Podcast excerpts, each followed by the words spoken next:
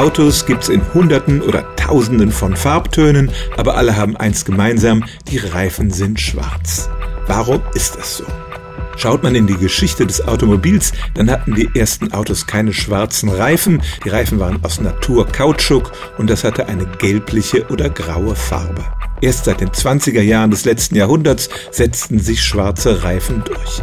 Nicht aus ästhetischen Gründen, sondern weil man damals begann, bei der Vulkanisierung Ruß ins Gummi zu mischen und dieser Ruß sorgte für eine größere Stabilität und Abriebfestigkeit. Die Reifen hielten einfach länger.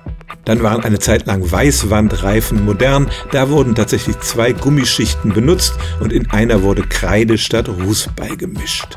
Seit den 1990er Jahren aber werden andere Stoffe eingesetzt, um den Reifen Stabilität zu geben. Insbesondere Silika, Kieselsäure, die sorgt für besonders gute Fahreigenschaften. Und das heißt, eigentlich müssen Reifen heute nicht mehr schwarz sein.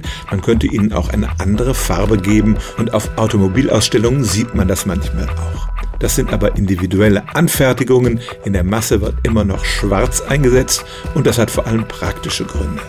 Reifen werden schnell dreckig und den Dreck sieht man auf schwarzen Reifen eben nicht so gut, als wenn sie pink oder hellblau wären. Und für die Reifenhersteller wäre es ein Albtraum, zusätzlich zu den vielen unterschiedlichen Typen, die sie jetzt schon herstellen, auch noch unterschiedliche Farben berücksichtigen zu müssen. Also, dass Reifen schwarz sind, hatte früher handfeste technische Gründe. Heute ist es vor allem praktisch, dass alle Autoreifen dieselbe Farbe haben. Stellen auch Sie Ihre alltäglichste Frage unter stimmtz.radio1.de.